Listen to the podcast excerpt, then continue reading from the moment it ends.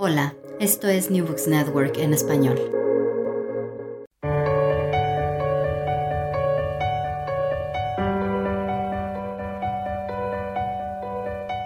Todo comenzó ayer.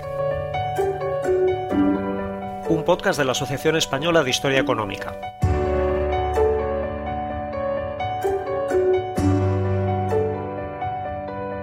Hola, ¿cómo estáis? Soy Fernando Collantes de la Universidad de Oviedo y esto es Todo comenzó ayer, un programa para comprender nuestra economía y nuestra sociedad desde una perspectiva de largo plazo.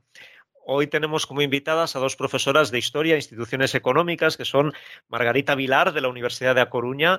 Margarita, ¿qué tal? Hola, buenos días. Y Jeronia Pons, de la Universidad de Sevilla. Hola, Jeronia, bienvenida. Hola, Fernando, ¿qué tal? Margarita Vilar y Jeronia Pons están especializadas en la historia del sistema sanitario español y en 2015 ganaron el premio Vicens Vives de nuestra asociación por su libro El seguro de salud privado y público en España. En la actualidad dirigen el proyecto Las claves históricas del desarrollo hospitalario en España durante el siglo XX y hoy queremos hablar con ellas precisamente sobre uno de los resultados de ese proyecto, que es el libro que junto con su colega británico Martin Gorski acaban de publicar con la editorial de la Universidad de Huddersfield y que se titula La economía política del hospital en la historia, un libro en el que reunís a especialistas de diferentes países en Europa, en América, en Asia y, me ha llamado mucho la atención, Jeronia, que en este libro decís que vuestro objetivo es dar respuesta a una pregunta engañosamente simple. La pregunta de ¿qué es un hospital? Y, y claro, leyendo vuestro capítulo sobre España, eh, me da la impresión de que en el siglo XIX o incluso en las primeras décadas del siglo XX, un hospital era algo bastante diferente a lo que es hoy. Sí, sí, hasta prácticamente el siglo XIX los hospitales no eran lugares de curación, sino instituciones donde ingresaban los clasificados como pobres enfermos, en muchos casos mm, para morir eran instituciones vinculadas a la beneficencia del antiguo régimen y ese modelo lo heredó eh, y reorganizó o reorganizaron los estados liberales. En el caso de España, esta reorganización se produjo con la ley de beneficencia general de beneficencia del 20 de junio de 1849, tras las desamortizaciones. Y, y, en esa ley se cedió la gestión y financiación de los hospitales junto con las casas de misericordia, casas de socorro, y hospicios a las diputaciones y ayuntamientos. Entonces, la medicalización de los hospitales, es decir, hospitales con el objetivo del diagnóstico, curación y prevención, no se generalizó en España hasta finales del siglo XIX y principios del siglo XX. Y en realidad el hospital moderno eh, que conocemos hoy en día, que es un hospital jerarquizado y docente, se configuró, no se configuró hasta los años 60 del siglo XX. En el caso de España, impulsado por eh, ese modelo que se introduce en el Hospital General de Asturias o la Casa de Salud de Valdecilla en Santander. Y una de las cosas que explicáis en el libro es que eh, eh, otro de los de, de, los procesos que ocurren más tarde en nuestra historia en España que en otros países europeos es la creación de un seguro obligatorio de enfermedad, que eh, no se crea hasta 1942, una fecha bastante tardía, eh, entiendo. Eh, llama la atención, Marga, que esto ocurriera eh, no en la época de la restauración, no en el contexto democrático de la Segunda República, sino que ocurra bajo una dictadura ya en los años 40.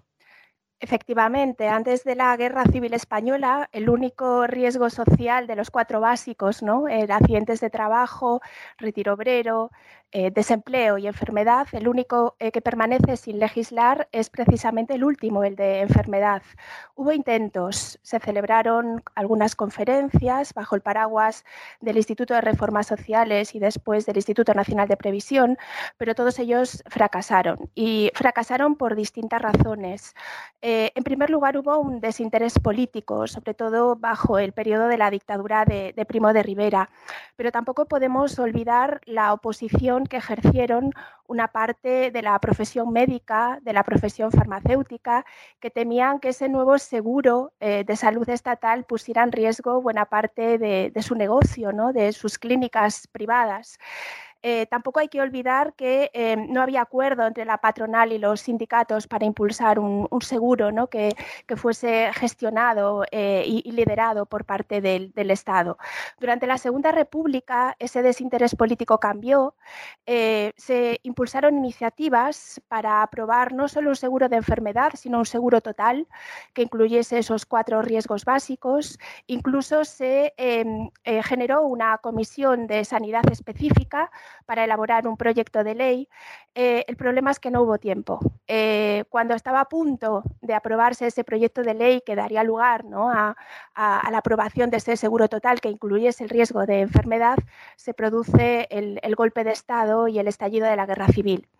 Eh, años más tarde, una vez que termina la guerra y la dictadura de Franco ya está en el poder, ese vacío legislativo que constituye eh, la cobertura ¿no? del riesgo de enfermedad en España es aprovechado por el régimen a través de Falange.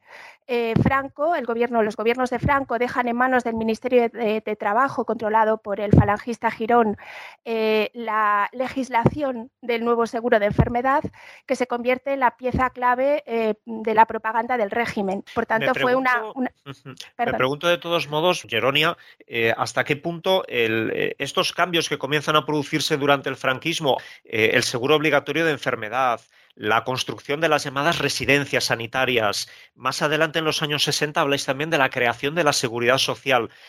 Eh, ¿Hasta qué punto estos cambios que comienzan a producirse durante el franquismo eh, están en el origen de lo que hoy se considera internacionalmente un sistema de salud como el español bien posicionado, bien considerado en los rankings?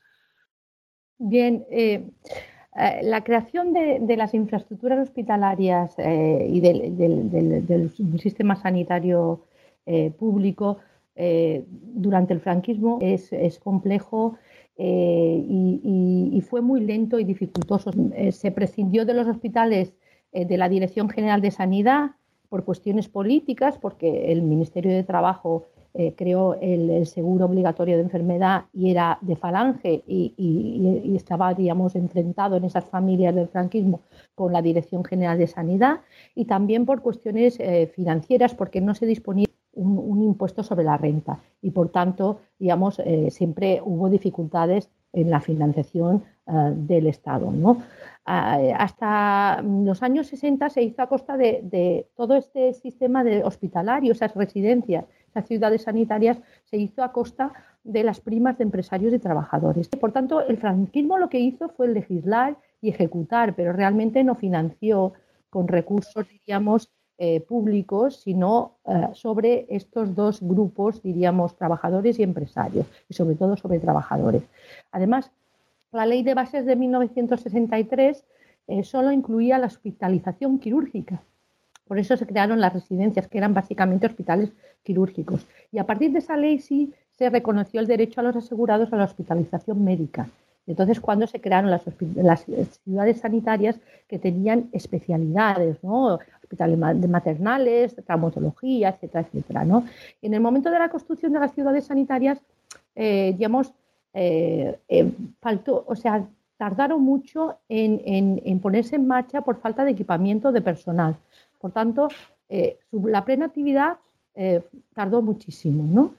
Y la falta de financiación del Estado se mantuvo hasta prácticamente los años 80. El impulso del sistema hospitalario se produjo eh, durante el periodo democrático.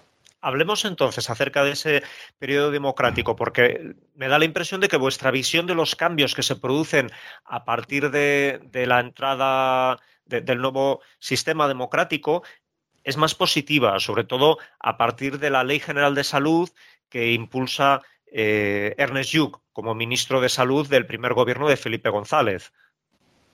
Sí, efectivamente. Eh, los años 70 son años muy interesantes para los historiadores económicos desde muchos puntos de vista. Eh, en, el, tema que nos ocupa hoy, eh, en los años 70 se producen tres hitos fundamentales para el avance de nuestro sistema sanitario. El primer hito es la creación de un Ministerio de Sanidad y Seguridad Social, que fue pues todo, toda una novedad, puesto que hasta ese momento este ministerio estaba dividido en dos.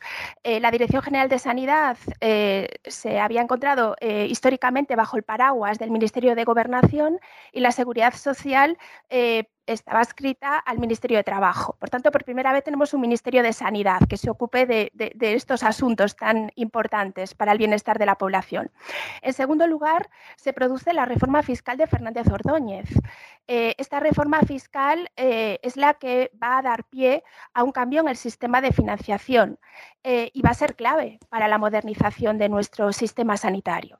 Y en tercer lugar, se produce la aprobación de la Constitución de 1978, que por primera vez en nuestra historia considera la salud como un derecho básico y este va a ser el camino de entrada hacia la cobertura universal. Partiendo de estos tres hitos, se inicia en España un debate, un debate eh, hacia la aprobación de una ley general de sanidad.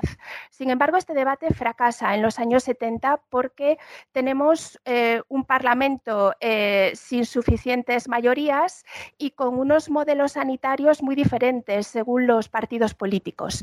La UCD y Alianza Popular querían democratizar nuestro sistema sanitario, pero no querían estatalizar, tal y como decían ellos, ese sistema sanitario. Y por el contrario, el Partido Socialista y el Partido Comunista querían un sistema nacional de salud, de gestión pública, de gestión directa eh, por parte del Estado.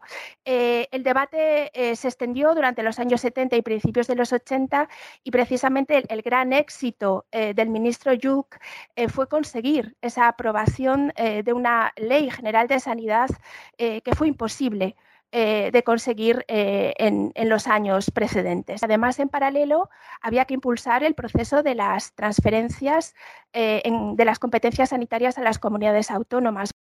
Este tema de la transferencia de, las competencias de sanidad a las comunidades autónomas, mm, para terminar, os da pie a comentar el, hecho de que ya se aprecia, casi 20 años después de, que se haya completado todo el proceso de transferencia, se aprecia, y es uno de los debates importantes que tenemos hoy sobre nuestro sistema sanitario, eh, la cuestión de cómo unas comunidades autónomas eh, confían más en, la parte pública, en lo público y otras más en lo privado, dentro de esa conformación de su sistema sanitario. Y dentro de ese gran debate, eh, vosotras, eh, apoyándose en los estudios disponibles, decís, y, cito textualmente, está fuera de duda que el modelo estadounidense que, explicáis en, otro momento, que sería un poco el, paradigma de, modelo sanitario muy orientado hacia, hacia el, sector privado, Decís, está fuera de duda que el modelo estadounidense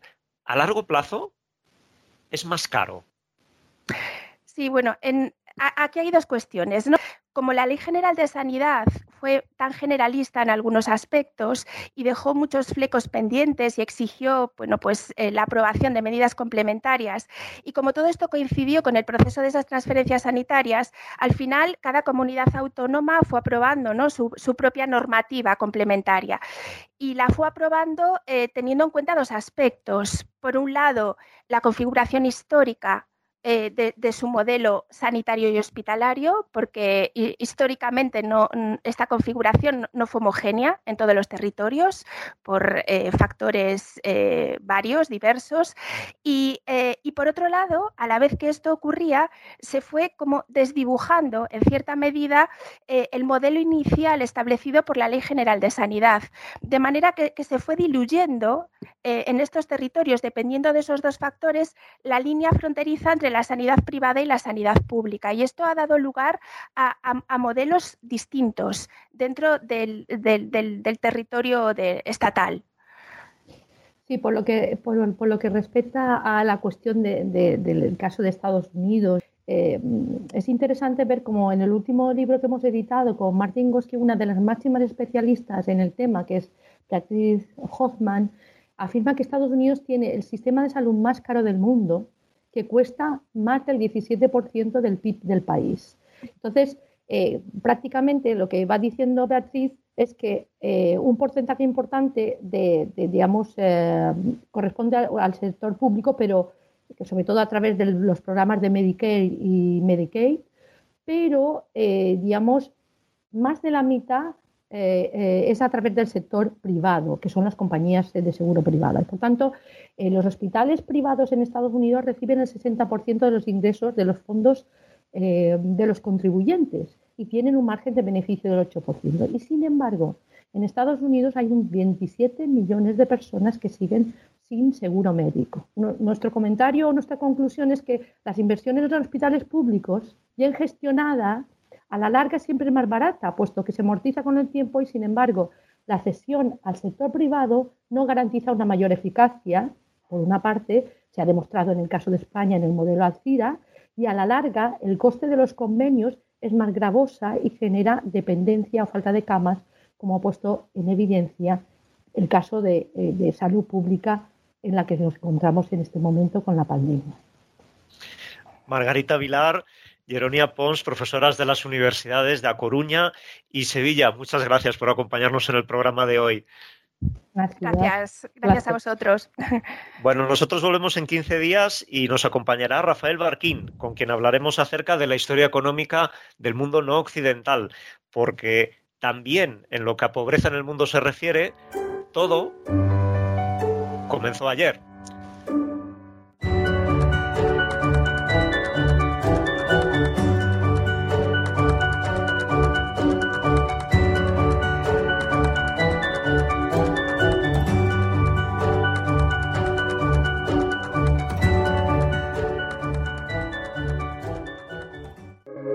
Gracias por escuchar New Books Network en español.